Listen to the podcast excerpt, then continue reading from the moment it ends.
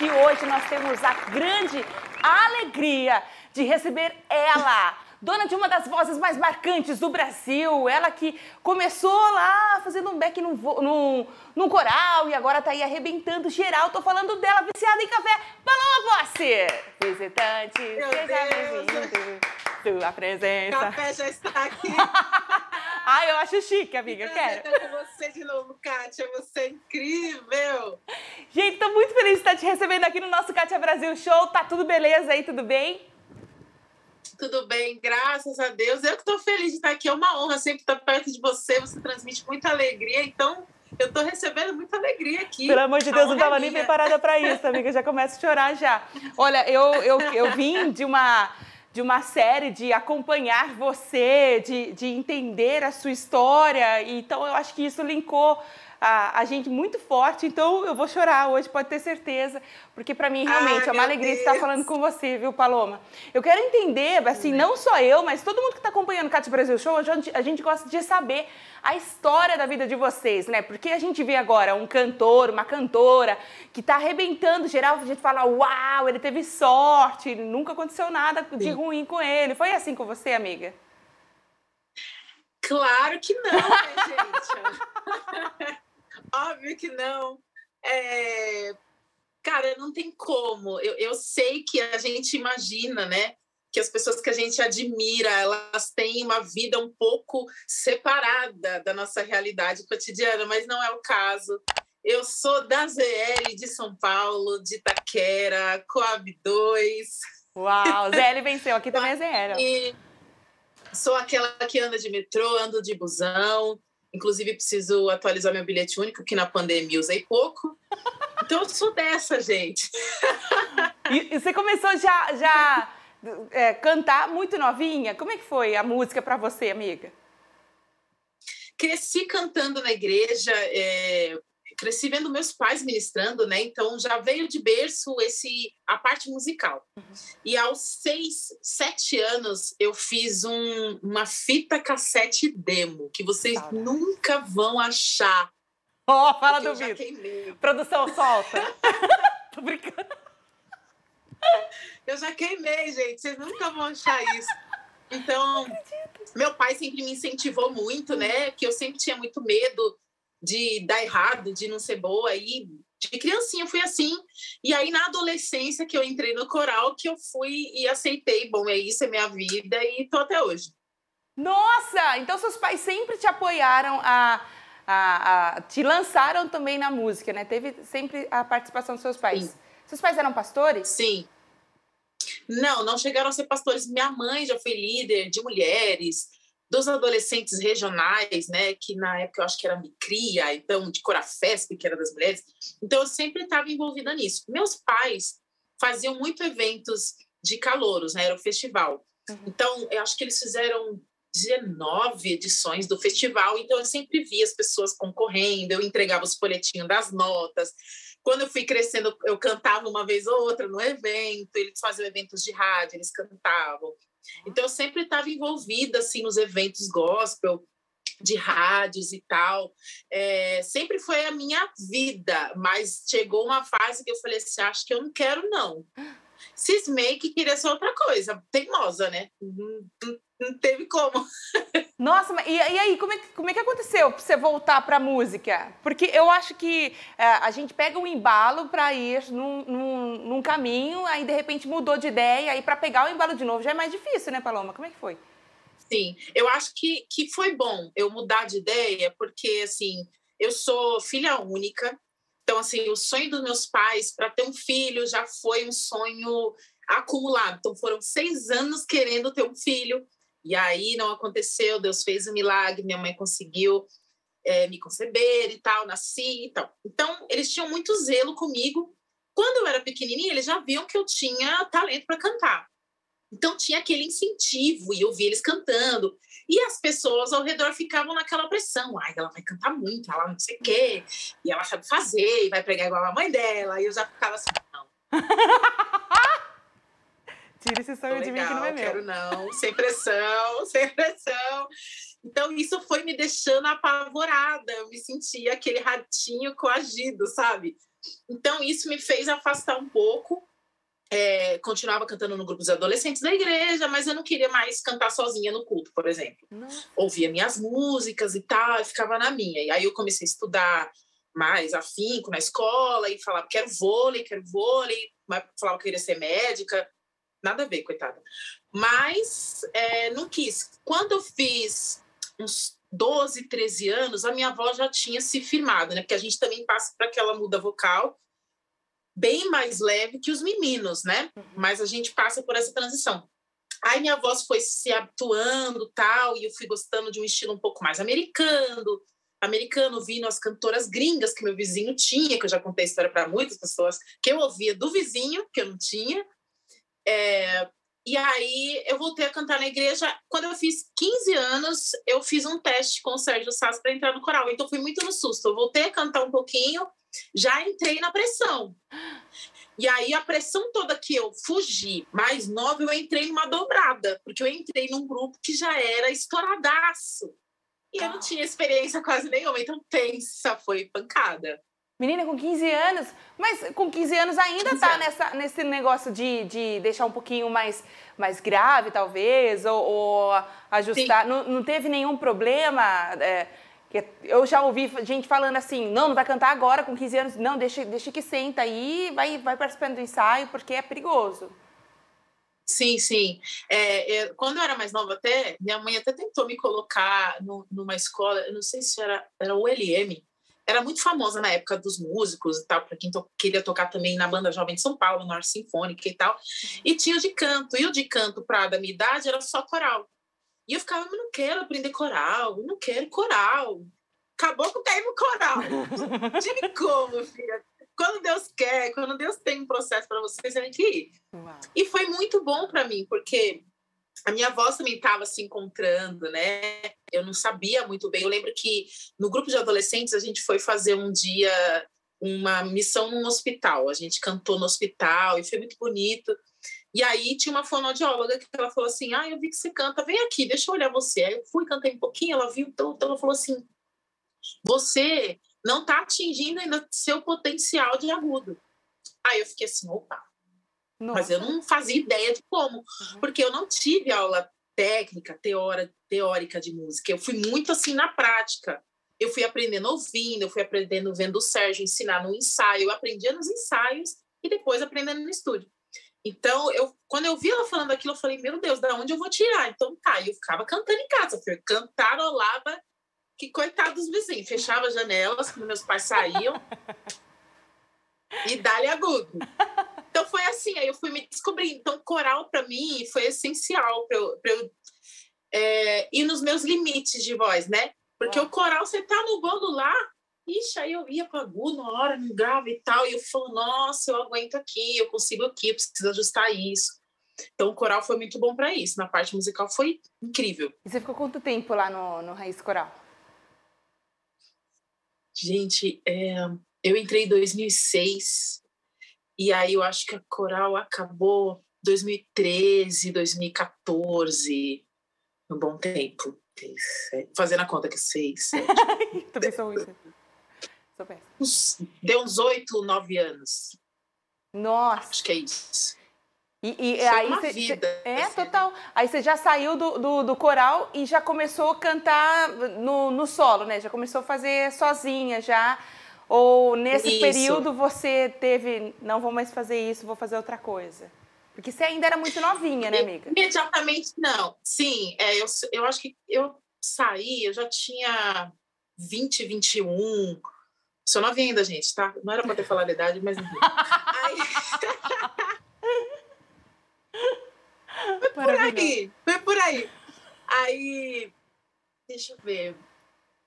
Não, eu não, não, não fui direto para o solo. Eu ficava nessa transição, porque por mais que eu já tinha encontrado minha voz, eu ainda precisava criar uma identidade minha, porque eu, eu aprendi com o tempo é, quem eu sou, sabe? A Paloma, pessoa. Eu sou uma pessoa que eu eu gosto de ser intensa. Então, se eu vou aqui falar com você, eu vou ser o mais sincera possível, vou falar da verdade que eu aprendi, eu vou falar como é minha rotina. eu vou, não vou maquiar as coisas para você, eu sou isso. Então eu pensava assim, eu vou nas igrejas cantar, mas eu não quero só cantar. Eu, eu nunca gostei de ser só isso. Então foi bom eu passar alguns processos, ir para outros caminhos, outras escolas, porque eu fui agregando um propósito. Eu Uau. precisava encontrar um propósito maior do que me apresentar, porque para mim não é só isso. Então, eu ficava nessa, bom, eu vou cantar, mas eu ainda era muito tímida, e eu ficava, do que, que eu vou falar? Do que, que as pessoas precisam? O que, que elas precisam ouvir? Eu não sei. Então, eu ficava nisso. E aí, eu foquei muito em gravação de estúdio. Uhum. E aí, gravei, gravei, gravei bastante. Aí chegou o sync. A parte do sync foi esse essa parte que eu sentei e eu falei assim, bom, agora eu quero falar de algumas coisas com as pessoas. Eu tenho algumas coisas para compartilhar com elas. então eu me senti às vezes isso, eu acho que de certa forma, sendo muito honesta com vocês, eu me sentia vazia. Então eu tinha uma performance para mostrar, mas dentro de mim eu eu me achava uma impostora. Nossa. Você me entende? porque eu falava, eu consigo cantar sobre isso, mas talvez a minha alma, a minha mente não viveu isso, a minha alma não compreende isso ainda, então, e eu não consigo fazer se eu não tô não tô legal com aquilo, não tô acreditando naquilo, entende? Uhum. É, é bom porque vocês podem ter certeza que eu sempre vou estar sendo muito honesta com vocês, mas é, é contramão, né? Porque a galera às vezes vai te forçar a fazer algo que você também não está 100% concordando, você não sabe tão bem. Então eu tive que passar por esse processo. Aí falei muito. Nossa, já adorei. A gente vai criando a conexão que eu falei para você, né? Porque uh, a gente pensa que é só cheguei, vou cantar isso e beleza. Tem muito muito cantor que, infelizmente, está atrás só dos números, né? E aí a mensagem fica vazia. Sim. A gente percebe que na hora de, de, de, ver, de fazer, de mostrar a música, né? Porque a música no seu ouvido ela é vista, de mostrar a música num clipe, Sim. numa apresentação, fica um negócio xoxo. Então a gente vê que, que, que, que, tem isso também na vida de, de, um, de um cantor gospel, né? Que tem que se encontrar, tem que se tem que entender a mensagem que vai passar para depois começar a passar. Isso é muito legal. Né? Exatamente. E a gente vê muitas fórmulas pré-prontas para fazer. Nossa. Né? A gente vê, eu posso imitar fulano, eu posso falar tal frase, eu posso falar tal coisa. Mas na minha personalidade, a minha criação, o que eu aprendi com o Senhor, com o Evangelho, nunca me permitia. Eu tendia para isso, não, posso fazer dessa forma. Mas eu ficava assim, não, mas eu não acredito nisso. Nossa. Eu não sou dessa forma. Então, eu aprendi que eu nasci para me comunicar com as pessoas que são como eu, que questionam alguns métodos, algumas atuações, e a gente às vezes não, não se conecta. Então, eu aceitei que eu sou para vocês, que são questionadores. Dá um abraço aqui, já, já dá um abraço, já adorei, gente, já adorei. Maravilhosa, falou uma posta aqui com a gente. Olha, eu quero entender agora, quero saber da parte da adolescência, porque uma coisa que é o auge na escola. Não sei se você estudou em escola pública, mas eu estudei em escola pública. Sim. É, Sim. O auge na escola. A fulana canta, traz ela pra classe, vamos ouvir Nossa. ela cantando. Aí todo mundo chora, aí vem no recreio. Sim. Vamos lá, canta pra mim agora. E todo mundo chora. Entra no coral da escola. Você usa aquele uniforme horroroso do, do coral da escola e vai cantar. Você usou esses uniformes horrorosos? Eu usava um uniforme horroroso. Não cheguei a usar porque não tinha coral lá. Graças ao Senhor. Na minha escola tinha uniforme horrível, parecia uma capa de botijão. Não, eu já cheguei a cantar em sala de aula, que professor chamava. e aí fizeram um, coral, acho que de fim de ano dos professores. Eles falaram, ensaia a gente. Eu ficava assim, desesperada. Quantos pontos é, vale? Gente, é, e assim, deixa claro, gente, é muito legal o reconhecimento. Mas a gente é adolescente, né? Na maioria das vezes, nessas situações, a gente não quer ser visto, não é? A gente quer ser o comum da adolescência. Então a gente fica constrangido. Mas foi muito legal, hoje eu dou risada, né? Mas era muito legal. E não teve assim, ó, você tá cantando na igreja, menino, larga esse bobo, vem cantar aqui comigo. Você teve esse tipo de, de convite para sair? demais. Demais. Acho que no começo, sim. É um dos primeiros confrontos que a gente tem, principalmente quando a gente entra na carreira de backing vocal. Então você vai nos estúdios, então você vê outras bandas, você vê outra galera ganhando bem mais do que você, porque é do secular e canta e tal, e tal, e tal. Mas eu acredito que, assim, quando você tem um propósito definido, você passa. É difícil, assim, mexe com a gente, não tem como. Não adianta eu mentir para vocês falar que não mexia. Tem dia que eu não tinha dinheiro e eu falava, putz, eu queria muito receber um dinheiro tal. Aí vinha uma ligação hum. tentadora e falava, vem cantar em tal coisa. E eu ficava assim, poxa. Nossa. Mas, é, mas assim, eu acho que o essencial foi a criação que eu tive.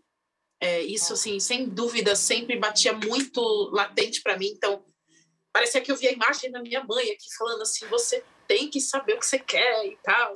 E claro que crescer na igreja, então eu tinha todo esse peso que me ajudou na, nas minhas escolhas. É, é essencial fazer escolhas boas.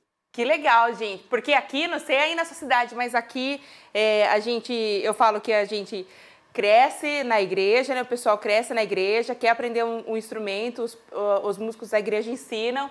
Aí daqui uns três pulinhos tá trocando na noite e fala que é o ganha-pão, porque Deus, que não sei o quê. E daqui a pouco, ó, não vê mais. Não vê mais. Fiz. É uma linha muito tênue, né? Você cantar no secular, que a gente diz assim. Eu conheço músicos que cantam em umas bandas que são mais tranquilas. Eu avalio muito assim, qual é a mensagem daquelas canções, qual a mensagem daquele artista. Eu, particularmente, eu não aceitava fazer show de estrada. Eu não aceitei a cantar, a, a não ser em casamentos. Entende? Para mim, o limite era um casamento. Então, eu cantava uma música internacional, uma música que é bonita e tal. Era o meu limite. Porque eu sabia o que eu queria.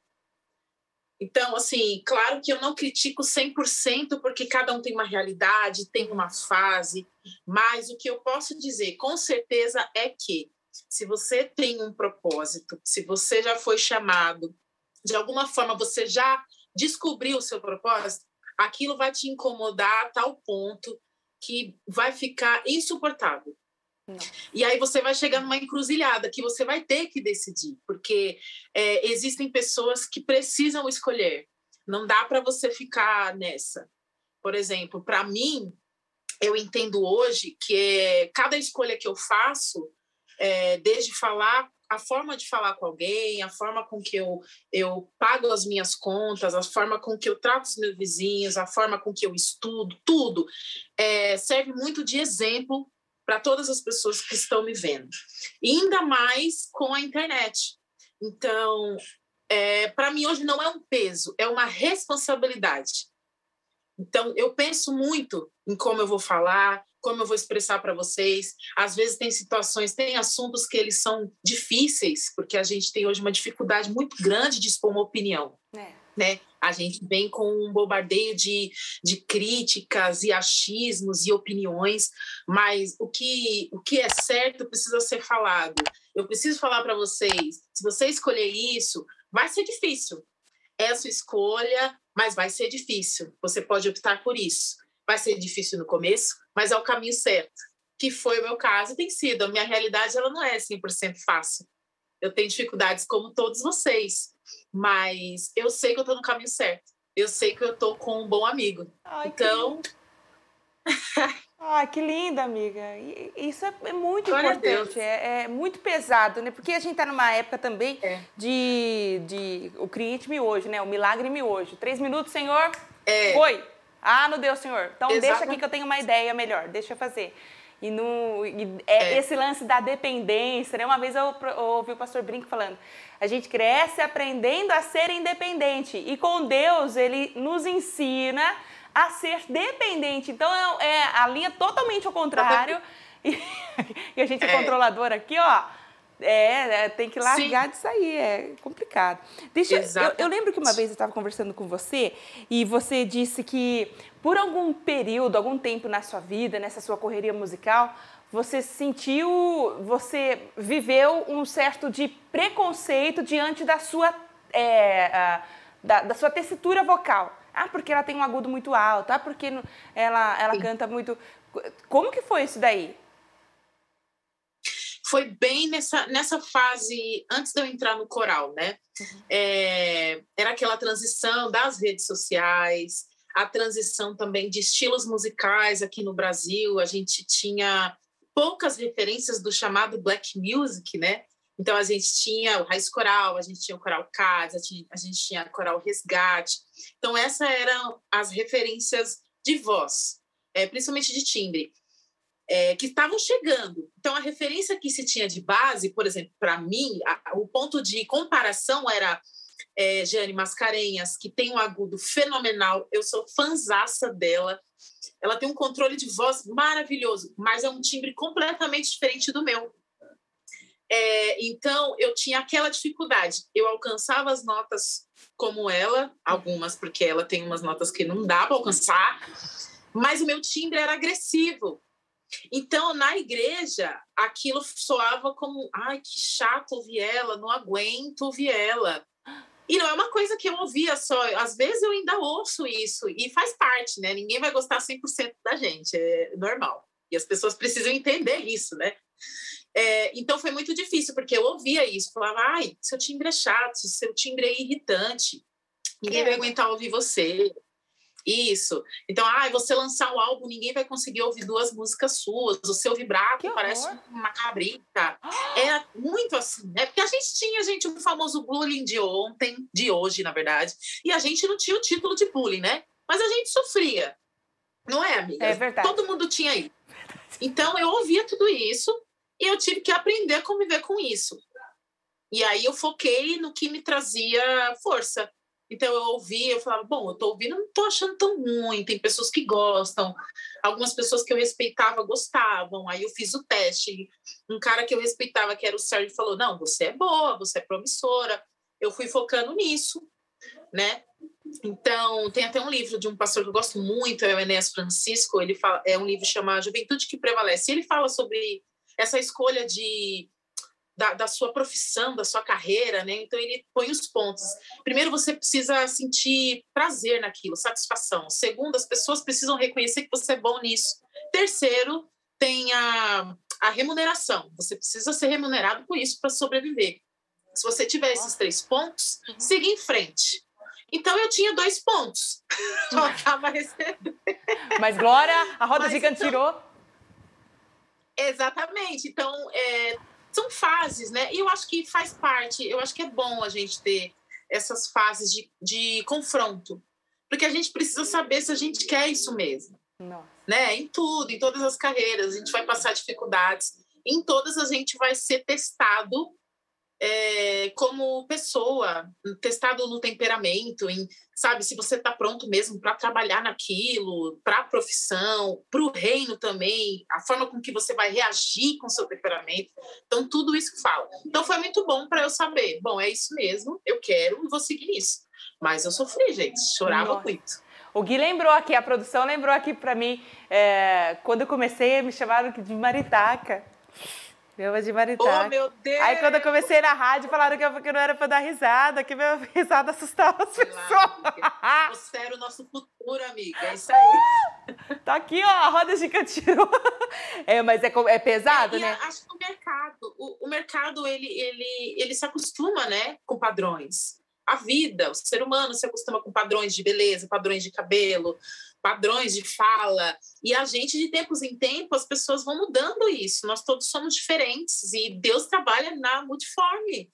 É, então, a gente precisa dessas diferenças, porque a gente alcança pessoas diferentes, como eu falei antes, né? Você é incrível! Ai, que linda, obrigada. Ai, gente, meu marido fala, Deus, não tem uma máquina de xerox, cada um tem o seu o seu, o seu lance, cada um é no seu quadrado, cada um no seu A4, né? No seu, na sua é folha isso A4. Aí. Bom, a gente falou um pouquinho agora sobre preconceito, falamos sobre você no, no, no, no Raiz Coral, você indo para o 5-3, e aí eu não sei se a gente não combinou, não, se for, você faz um sinal assim com a sobrancelha que eu já vou entender, é, sobre a, a pausa do 5-3, você acha que volta? Amiga, não tem planejamento para isso. Ai, é isso. Eu não digo nunca, né? Porque a gente é amigo, a gente se ama, a gente canta muito bem junto, a gente gosta de gravar junto. Mas eu não digo nunca. Quem sabe no futuro a gente possa fazer música de novo junto.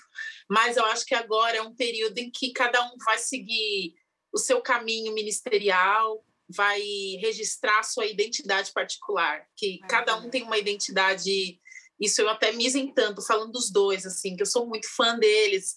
Eu admiro demais eles como pessoa, com, com talento, cada um do seu jeito. O Paulinho tem me ajudado muito na parte musical também das minhas coisas. A Érica é uma irmã do meu coração. Então, eu também tenho e torço e estou ansiosa para ver o registro deles, porque eles têm muito para compartilhar com vocês. Mas quem sabe no futuro, né? A gente não volta. A tua serva está pronta, Senhor. Deixa eu falar agora, porque quando você começou e passou por tudo isso que você relatou para nós, né? E outras cositas más que também vai certamente estar tá aí, é, que você enfrentou, que não dá para trazer tudo também à tona aqui no Cátia Brasil Show, é, mas aí eu, você vê ah, onde Deus está te levando, assim. Você no troféu tá gerando salvação, meu Deus, o que, que foi aquilo? Eu não parava de chorar.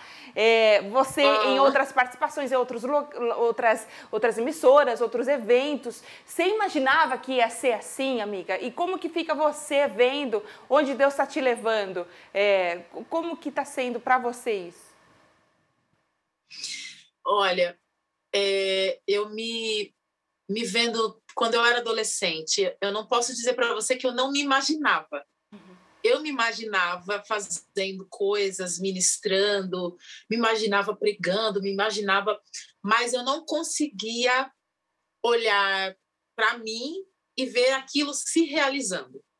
São coisas diferentes. Então, eu acho que em mim eu sempre nasci com essa vontade. Então, eu via meus pais, eu via outras pessoas que eu admirava e eu falava, nossa, eu já me imaginava fazendo. Eu falava assim, aí eu olhava para mim e falava, não, mas eu não vou ter coragem de falar como eles falam, de ministrar como eles falam, eu não vou lembrar das coisas que eles lembram, eu não vou conseguir. Então, eu não achava que eu teria capacidade de executar tudo isso. E tem coisas que eu ainda acho que eu não terei capacidade. Eu fico orando e falando, Senhor, me dê graça. Mas eu tive que enfrentar esse desafio. Eu acho que eu tenho uma tendência muito a ser medrosa, uma tendência muito a me esconder é, teve um, uma vez que eu, eu entrei numa igreja nova e aí, nos meus primeiros dias, eu conheci uma, uma amiga, hoje é muito amiga minha, e eu falava para ela, e ela não me conhecia cantando, né? Ela me conheceu a Paloma lá e tal, e ela perguntou para mim do lado de uma outra amiga que já me conhecia, falou: "O que que você faz da vida? O que que você trabalha?" E essa minha amiga começou a rir, eu falei assim: "Segura, não ri". aí eu falei: "Eu canto e tal". E foi muito curioso, muito legal isso. E, e, eu lembro que eu comecei a compartilhar umas coisas para ela, até ela entender o que, que eu faço, né? E eu falava para ela: é, na minha carreira, as pessoas gostam muito de ser vista. Só que a minha natureza é de me esconder e eu não queria ser vista. Eu acho que eu tive que passar por todos esses, todas essas casinhas de aprendizado, todas essas pessoas que foram essenciais para mim, todo esse aprendizado, feridas muito grandes para aprender a ser dependente de Deus e que mesmo que eu fosse vista, eu estava sob, nas mãos dele. Então, é, o meu maior medo é ser vista, porque a gente é cobrado, ainda mais na re, nas redes sociais, é uma cobrança enorme. É uma cobrança se você aparece demais, é uma cobrança se você aparece de menos. Você não pode estar tá mal, você não pode estar tá feio, você não pode estar tá desesperançoso num dia. Então, é difícil, mas eu resolvi enfrentar essa visibilidade. Claro que hoje não se compara a muitos outros, mas para mim isso já é tipo, uau, estou sendo vista. E só que eu escolhi ser vista de fato. Então, é o que eu falei para vocês, eu quero, minha proposta é sempre que travou aqui. dessa vitrine sua vida não pode ser uma vitrine, ela precisa ser real, porque as pessoas ficam se iludindo com uma falsa realidade, né? É. Causa muita depressão, causa muita ansiedade. E às vezes, para você ficar bem, você precisa sair das redes. E tudo bem, você é humano e nem sempre você vai estar tá bem. Ai, gente, que menina linda! É isso, é isso.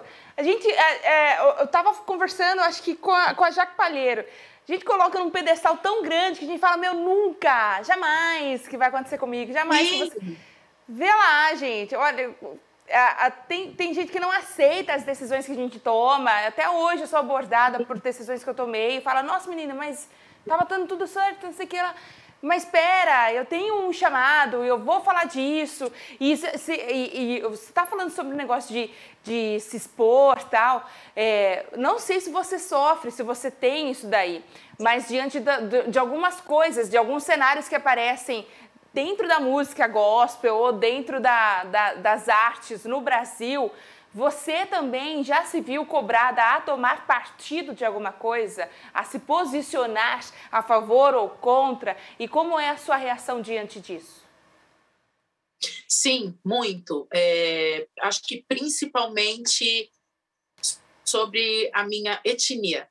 Eu acho que isso é um ponto que sempre foi cobrado, não só para mim, mas também com o SINC. Uhum. E é um ponto hoje que eu não, eu não o desmereço, assim como outros outras bandeiras, é, não sei se eu posso dizer bandeiras, mas outros outros grupos de, de, de, de cobrança, de confronto e tal, de opiniões.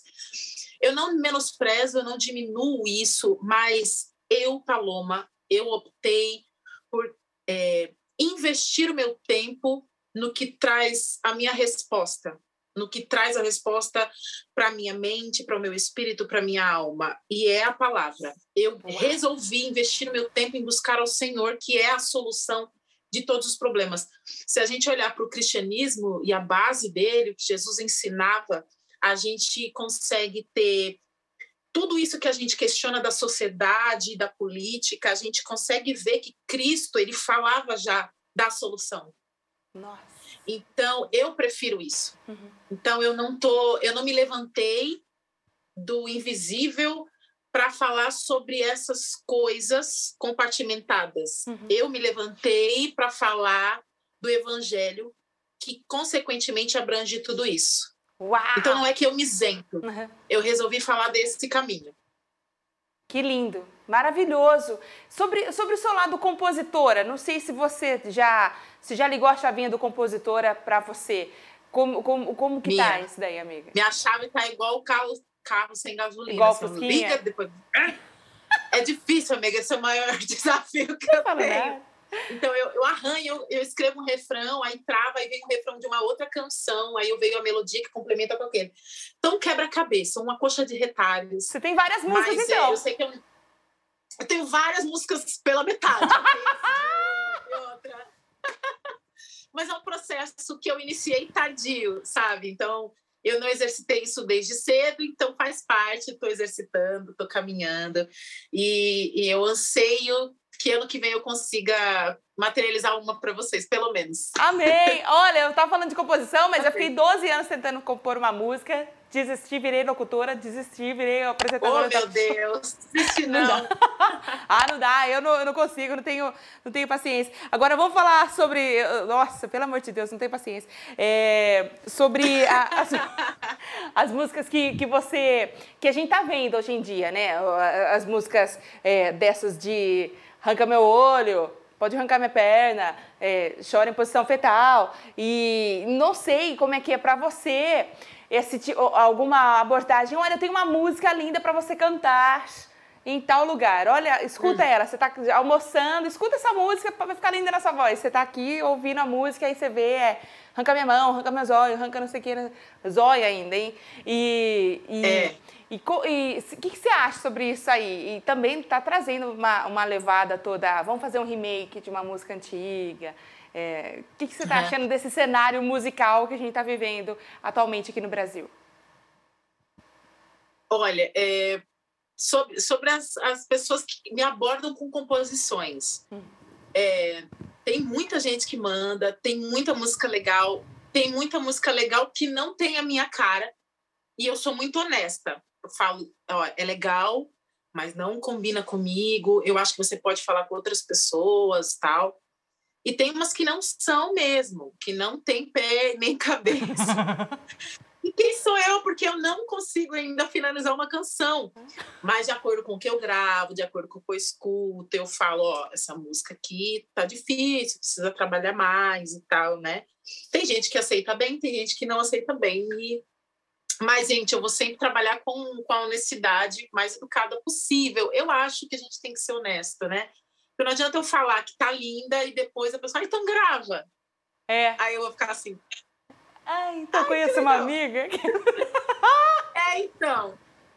Agora, sobre o cenário brasileiro, é, eu digo até é, com um pouco de carga dos vocais que eu faço, né? Porque eu acabo ouvindo muita canção que, que sai, não, não é nem porque eu canto nas igrejas, não é porque eu ouço em casa às vezes, né? Porque como eu trabalho com isso, às vezes em casa eu não quero ouvir. Mas é, muita música, eu acho que o pentecostal é o, é o nicho musical do gospel que mais tem composições inéditas. Vamos falar assim. Algumas são muito parecidas com a outra? São, concordo. Mas elas são inéditas. E aí tem o pop, né? O pop rock, que é o nosso querido worship. Ele tem muito essa regravação, muitas versões. Então eu acho que peca um pouco nessa parte da originalidade, né? Então a gente estava tendo essa esse ônus brasileiro, né? A gente estava cantando muita regravação. Então acho que os próprios compositores brasileiros estavam acomodados. Então a gente sentia, a gente que grava o vocal, que a gente está trabalhando para esses compositores ou para os cantores, a gente sentia isso, que os compositores estavam ou alguns desprezados, porque as, as versões são lindas, isso não desmerece a beleza das músicas, né? Mas os compositores brasileiros estavam sendo deixados um pouco de lado para essas regravações. Então eu oro para que vocês se levantem, porque a gente precisa Quanto a algumas regravações até nacionais, é, eu acho que o único ponto que eu não sou muito a favor são com regravações. A moto. são com regravações. São com regravações que percam um pouco do sentido da letra.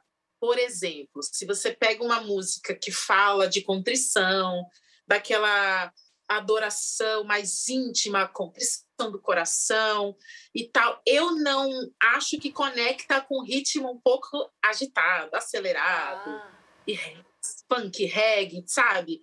Então, eu acho que é só mais esse cuidado técnico musical. Tem gente que gosta, minha opinião pessoal não. Então, uma letra que fala dessa coisa mais íntima, eu faria ela mais é, lenta, mais silenciosa, uma coisa mais assim.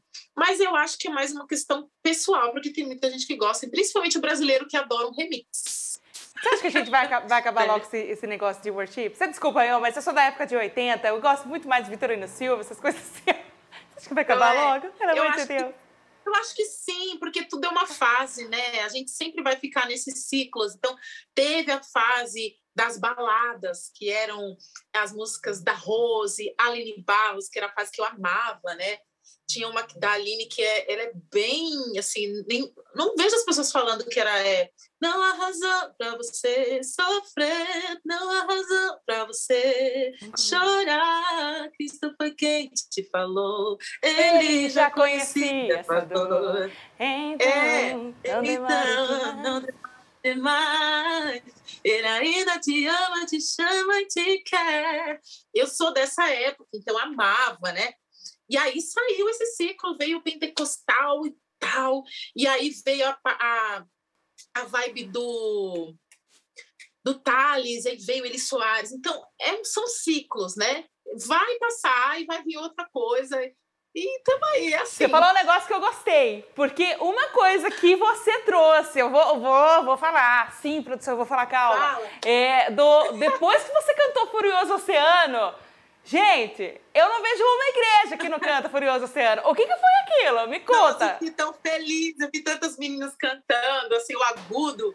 E, e, nossa, eu fiquei muito feliz porque tem muitas sopranos se revelando, gente. Isso, amiga, você acha que está trazendo um empoderamento aí para sopranos, porque. Exatamente. É muito prejudicado, é muito preconceito. Eu acho que na igreja, talvez, a gente viva um pouco isso aí, né? Eu, eu também, eu, eu, eu sirvo a minha igreja local aqui com música, e às vezes a gente fala assim, ah, eu não vou falar isso, senão o irmão vai pensar que eu tô me exibindo. Eu não vou cantar assim, porque senão vai Sim. pensar que eu tô me exibindo. É. E aí chega a Paloma não vai à igreja, e canta Furioso Oceano, e dá aquele agudo ah. lá em cima, pronto, a, acabou tudo aquilo lá, virou a página, turn the page, e vamos Foi. cantar todo mundo fazendo um agudão agora. E, e você lançou moda, amiga, você pensou Foi. que... Nossa, eu fiquei muito feliz, é uma canção linda. Cara, o Jonas é incrível, ele é uma bênção. Essa canção tocou muito, falou com, muito comigo na durante a pandemia. Eu aprendi ela no louvor da minha igreja. Então, cara, eu cantei na, com a minha alma ali. Então eu fiquei muito feliz que a galera gostou, os grupos de louvor cantando. Nossa, eu fiquei muito feliz. Nossa, e foi muito espontâneo, né? Porque naquele culto eu nem ia cantar. O pastor me chamou e eu falei, vou lá, vou cantar esse aqui. E eu fiquei muito feliz. Ai, gente, vocês são incríveis. Ah, pelo amor de Deus, falou. Você, olha, você, então você vai falar que você nem, nem ensaiou, nem, nem foi lá e, e, e Não, já tinha cantado com eles, porque eles já tocam esse louvor lá, né? Só que o pastor chamou de última hora e eu falei, bom, toca aquela lá. Que tom? Sei lá, o que vocês fazem aí? Vamos aí que eu sou muito assim, na hora do culto, eu falo, vamos aí, vamos aí. e deu certo. Ai, gente, eu fiquei muito feliz. Acha... Eu nem esperava. Qual música que virou seu hino nacional sem ser essa, né? Porque agora todo mundo só fala dessa. Eu, eu, assim, o que eu vejo é muita gente nos Reels fazendo uma, uma coisa, tentando Sim. alcançar, então a gente fica, a gente dá risada. Eu não tento, porque eu eu sou uma ótima apresentadora. Mas é, que, que, que, você, que, que você é, como que você vê isso aí? Você acha que, que Deus está te usando mesmo, depois que você aprendeu a entender a situação que você está vivendo, aceitou sair dessas camadas e agora está trazendo esse empoderamento do soprano aí para nós, de verdade, de verdade. A gente vê muitas igrejas cantando essa música na voz feminina e, e como que, que, que, é a sua reação diante disso? Eu sei que você ficou feliz, tal, que você já comentou com a gente, mas você se acha uma, um, um dos estopins um, para uma geração. Sabe naquela época que você falou do Thales, a, a, geração Thales, que muita gente chegou e foi pegando, nadando na onda também? Você acha que você virou essa, essa, esse puxar de onda, virou a Paloma Posse? Ai, eu acho que eu não não fico confortável em me colocar nesse pedestal, de certa forma. Uhum. Porque eu acho que não tem só eu, né? Tem muita gente boa, tem muita menina boa. É, a gente vê muitas cantoras incríveis que cantam agudo. Elane Martins mesmo, ela é uma rainha do agudo, a voz dela é incrível. Então, mas eu acho que eu faço parte dessas mulheres abençoadas que são lindas, que são fortes, que cantam com força, com intensidade é, eu faço parte delas, assim, eu nunca vou me colocar num, numa coisa separada, porque eu também sou consequência delas. Ai, que lindo. Mas eu fiquei muito feliz, porque ele era uma canção, assim, que era para homens, e as meninas conseguiram ver. Eu acho que quando a gente, que, que querendo ou não é representante, né, para as vozes femininas, uhum. quando a gente coloca na nossa voz, elas sentem, nossa, pode ficar bom. Então, eu, eu me coloco nesse lugar. É, elas olham para mim e veem, pode dar certo. Então eu fiquei muito feliz que elas se desafiaram e que os pastores deixaram também. Maravilhosa! Deixa eu falar agora sobre a música Sem Condenação, que o clipe tá uhum. sem condições da gente ouvir e assistir, né? Sem, sem um lencinho junto, tá muito forte. Como que foi a escolha dessa música para você interpretar? É, e aí a escolha do cenário, de tudo, da produção de vídeo, você também se envolve nessa área? A gente quer saber tudo sobre Sem Condenação, amiga. Então, a Sem Condenação, ela veio depois de um, de um conceito todo pensado, né? Sobre a sequência que está em produção para vocês. Então, eu pensava muito em falar sobre um assunto, que as as músicas se conversem e tudo mais. Eu quero muito ser didática com vocês, falar de algumas coisas que as músicas normais não falam e ter textos. Eu quero apresentar para vocês pastores, professores que têm me ensinado, que têm me influenciado, colocar isso tudo de uma forma mais clara para vocês, o máximo que eu puder, em vídeo, em áudio e tudo mais. E aí veio a Sem Condenação, eu conversava com o Anderson sobre esse conceito, sobre essas esses pensamentos. E ele falou: Eu tenho essa canção. Quando eu ouvi, eu falei: Meu Deus, é essa. Essa é a primeira, porque eu falava: Como que eu vou me apresentar para as pessoas agora como uma paloma? Essa canção, de início, ela precisa falar de algo forte, porque eu quero trabalhar com a intensidade, mas ela também ela deve ser uma mensagem impactante, mas abrangente, porque eu não estou falando nela sobre um assunto que só o cristão de berço ou o cristão que, que aceitou Jesus e já está atuando na igreja saiba. Eu queria comunicar com as outras pessoas também. Então, quando elas ouvem, foi na cruz que eu te chamei de pai, algumas pessoas vêm e me falam, por quê? Por que eu chamei ele de pai? E aí você cria um diálogo muito legal, porque aí você explica, Deus é nosso pai, aconteceu. Então, eu acho que é aquela deixa de diálogo essa canção para quem não conhece a Cristo e para quem é cristão a gente reaviva essa filiação então eu fiquei muito feliz porque foi um assunto que eu achei que foi pleno em todos os pontos que eu precisava e a parte da, da construção do vídeo também foi assim eu o Caio é um gênio, então ele ouvia a música e ele falou assim: "Cara, eu quero mostrar Jesus nos dias de hoje, mas vamos colocar um Cristo diferente, vamos colocar e tal, vamos chamar o pessoal tal". E eu ficava assim, viajando com ele. Então aí eu ficava na reunião com a minha mãe do lado, minha mãe não estava entendendo nada. Eu falava, tô vendo, tô vendo, Caio, eu tô vendo isso, Caio. E era uma conexão muito louca. Ele é incrível, gente. Então, e foi sendo construído assim. E aí a gente tem todo, tem todo o storyboard, ele foi, montou todo o planejamento e tal. E, gente, eu gravei, o, o, foram dois dias de gravação. O primeiro dia de gravação foi o aniversário de casamento dos meus pais, e o segundo dia de gravação foi o meu dia de aniversário. Então, pensa. Nossa. Foi o maior presente que eu já tive na minha vida, o primeiro single da minha vida. Então, eu estava lá naquele monte com as pessoas que eu amo, que me ajudaram no processo, e vendo aquele céu e vendo o cumprimento de uma promessa do Senhor. Nossa. Então, foi um marco na minha vida é, pessoal, né, na minha vida espiritual com o Senhor. Eu vi cumprimento de divisão de sonho naquele lugar. Foi uma, uma coisa muito íntima que eu tive com o Senhor ali. E o dia que eu assisti aquele vídeo, eu não acreditava. Eu falei, Senhor, o Senhor conseguiu fazer sair daqui da minha mente. Nossa. E foi, foi muito lindo que as pessoas. A ideia do Caio era que as pessoas olhassem o clipe e ficassem. Mas esse é, é a mesa da, Santa, da última ceia? Hum. Uai, esse é Jesus? Então as pessoas foram entendendo, elas viam falavam, até tem é, react de americanos assistindo, eles falam: olha, última ceia, eu acho que isso é Jesus. E elas conseguiam entender a, a, a ideia profunda.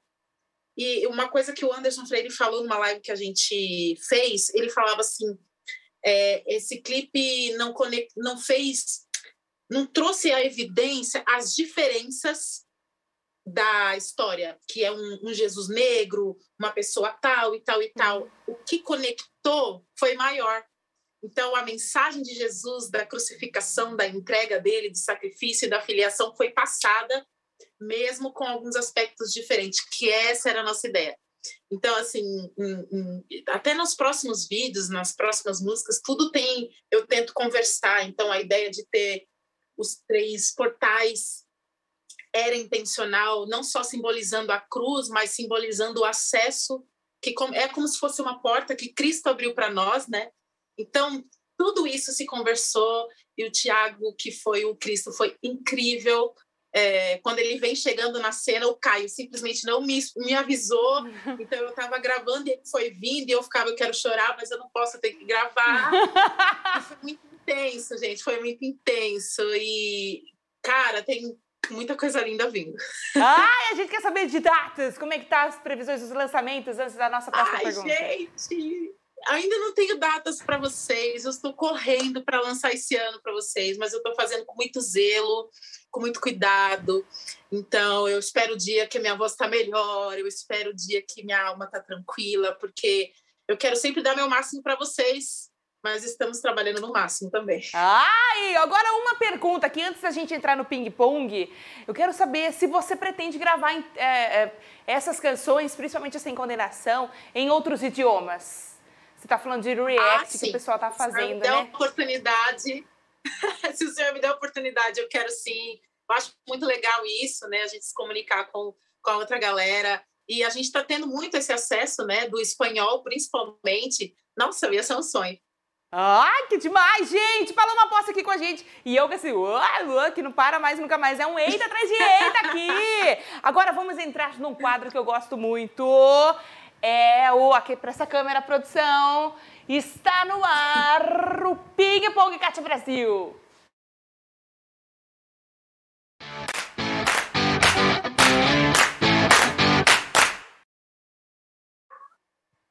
Vamos lá, vou explicar para você como é que funciona o Ping Pong Cat Brasil. Meu Deus! Eu te dou uma palavra, você me devolve com mais uma palavra aí. Tá bom? No máximo, vou te gente, dar. Eu vou vou... pagar mico, né? Não, não, não, a gente paga tudo junto. Eu, vou, com... vou, eu vou falar tudo errado. É palavra, hein? Não eu vale frase. Já esqueci. Já esqueci. Eu, eu, te falo uma, aí você me responde com mais uma, tá bom? No máximo duas. Só.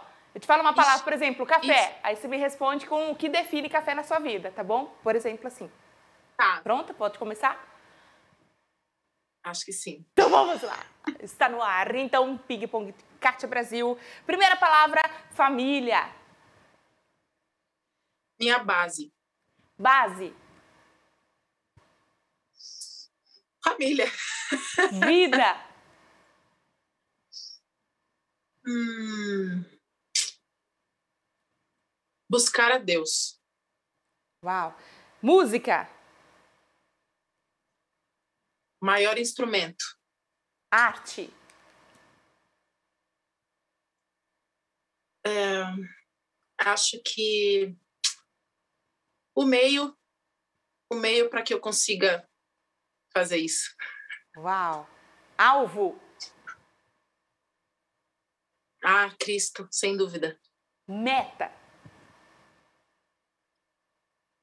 Me comunicar com vocês. Uau! Eternidade. Meu maior anseio. Ai, que lindo. E agora uma mensagem para Paloma que vai assistir esse vídeo, vai ouvir esse áudio nos streamings daqui 10 anos. O que você dirá para você lá no futuro? Uma mensagem de hoje para você lá da frente. Ah, eu acho que eu não imaginava que eu estaria aqui falando do que eu falo hoje, como eu falo hoje, com a convicção que eu tenho hoje. É, apesar das dores, eu escolhi me levantar, sair do invisível, mostrar o Cristo que tem se revelado a mim todas as manhãs. E hoje eu não desisti, eu espero que você, Paloma, não tenha desistido. E se hoje você estiver cansada, desanimada, se levante mais uma vez, que ainda não acabou. Que lindo, gente, que lindo. Eu acho que é uma coisa que falta Ai. muito, principalmente para mulher, né, Paloma? É o lance de é. você ter coragem de expor, porque mulher fica caçando defeito, fica falando, ah, não, ela falou Sim. assim, ela falou daquele jeito, ela colocou o cabelo assim, colocou daquele jeito. E você ter essa, esse é. ímpeto, essa coragem, é, é muito, muito difícil a gente encontrar. A gente encontra alguns lances mas logo se esvai, né? Sim. né? E é muito difícil pegar um é. embalo. Eu acho que a mulher, a mulher ela vive nessa montanha russa, né, de emoções, até hormonal e tal mas o nosso nosso o nosso emocional ele é muito intenso, né? E a parte espiritual também. Então a gente uma hora tá aqui com o Senhor, outra hora a gente está desacreditando de tudo. Então eu acho que a gente tem que exercitar sempre isso. Esse exercício da fé, eu acho que para a mulher ele tem que ser muito latente. E a gente precisa entender que a fé é muito racional, ela é consciente. Então por mais que eu acorde desanimada, desestruturada, que todo ao meu redor esteja me colocando para o chão, a minha consciência, a minha razão precisa me fazer levantar e falar: não, eu sei em quem eu tenho crido, eu sei que o choro dura uma noite, mas a alegria vem pela manhã, o Senhor é minha rocha, o Senhor é meu refúgio e fortaleza, Ele é a minha base.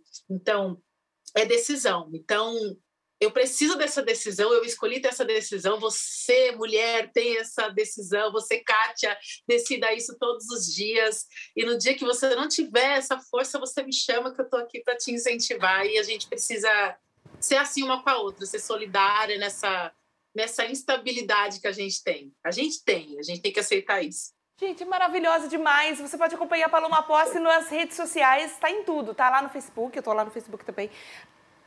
Tá no Facebook. Ah, tá aparecendo na tela. O Gui tá falando que tá aparecendo na tela. Facebook, Instagram, tá no YouTube, tá nos streamings, em todas as plataformas tem Paloma Pós para você acompanhar, ver a intensidade. Eu nunca mais na minha vida vou me esquecer da sua reação assistindo as primeiras cenas deste clipe do Sem Condenação. Aquilo lá me criou uma. me gerou uma expectativa tão forte que eu falei, gente, o lance tá, tá muito pesado, assim, tá muito forte. Quero ver o que, que vai sair, né? Na hora que eu assisti o vídeo, falei, Jesus do céu, que coisa mais maravilhosa. Foi lindo. E ela toda intensa, assim, nas redes sociais também, maravilhoso acompanhar ela, a Cá também, linda. Eu, Paloma, eu estou muito feliz de ter te recebido de verdade. Eu, eu, eu queria poder falar o tanto que, que representa para mim ter você aqui, ter também a, a, a poder te chamar de amiga e poder partilhar nesses momentos de aprendizado. Obrigada por tudo que você está me ensinando aqui hoje. Eu saio daqui carregada de um, de um novo, de uma nova chavinha, com uma nova chavinha. Obrigada, viu, por ter vindo aqui. Bem, um beijo. Bem, glória a Deus. Para mim, é sempre vai ser uma honra conversar com você, que com você não é uma entrevista, é uma conversa, a gente se sente em casa. E a sua intensidade, a sua alegria, a sua entrega nesse trabalho, que é a ferramenta que o Senhor te deu para o ministério, para o evangelho, ela é contagiante. Então acredite nisso, continue nisso, seja intensa mesmo. É, sempre conte comigo, com minhas orações. Eu amo a sua vida, tenho um carinho muito grande por você. Você é especial. Você é importante pro reino. Um abraço mais um. Ai, Paloma. Ai, Ai sem lindo, você é uma... Sem condições. Eu nunca pensei que eu ia estar aqui fazendo um negócio meu e falando com você. Então, pra mim tá muito forte. Eu tô muito feliz de verdade. Amém. Paguei 10 reais no Rímel, agora eu passei e tá caindo tudo. Amiga, já aceita, tem que ser a prova d'água, porque eu também estou chorando. Obrigada por ter vindo aqui, maravilhoso. Glória Deus, sinta mesmo, sinta essa alegria, se permita sentir essa alegria, celebre. É isso, é para isso que esses dias existem. Linda, maravilhosa. Gente, tô indo embora. Isso, antes que minha maquiagem se derreta toda. Muito obrigada, Paloma, por ter vindo aqui. Um beijo para você. E ah, você aí um em casa, ó. Você aí em casa, cuidado com o que você planta. Plantar é opcional, colher é obrigatório. Deus te dá uma oportunidade de hoje de escolher uma boa semente. Tenha juízo e Deus abençoe sua colheita. Tchau, gente. Até a próxima. Paloma, obrigada. Obrigada, de verdade. Tchau. Beijo, linda. Obrigada por ter vindo aqui. Não vou parar de chorar. Ai, amiga, que lindo, que lindo. Foi muito legal. Obrigada, viu? Deus te abençoe. Um eu beijo. amei, eu amei.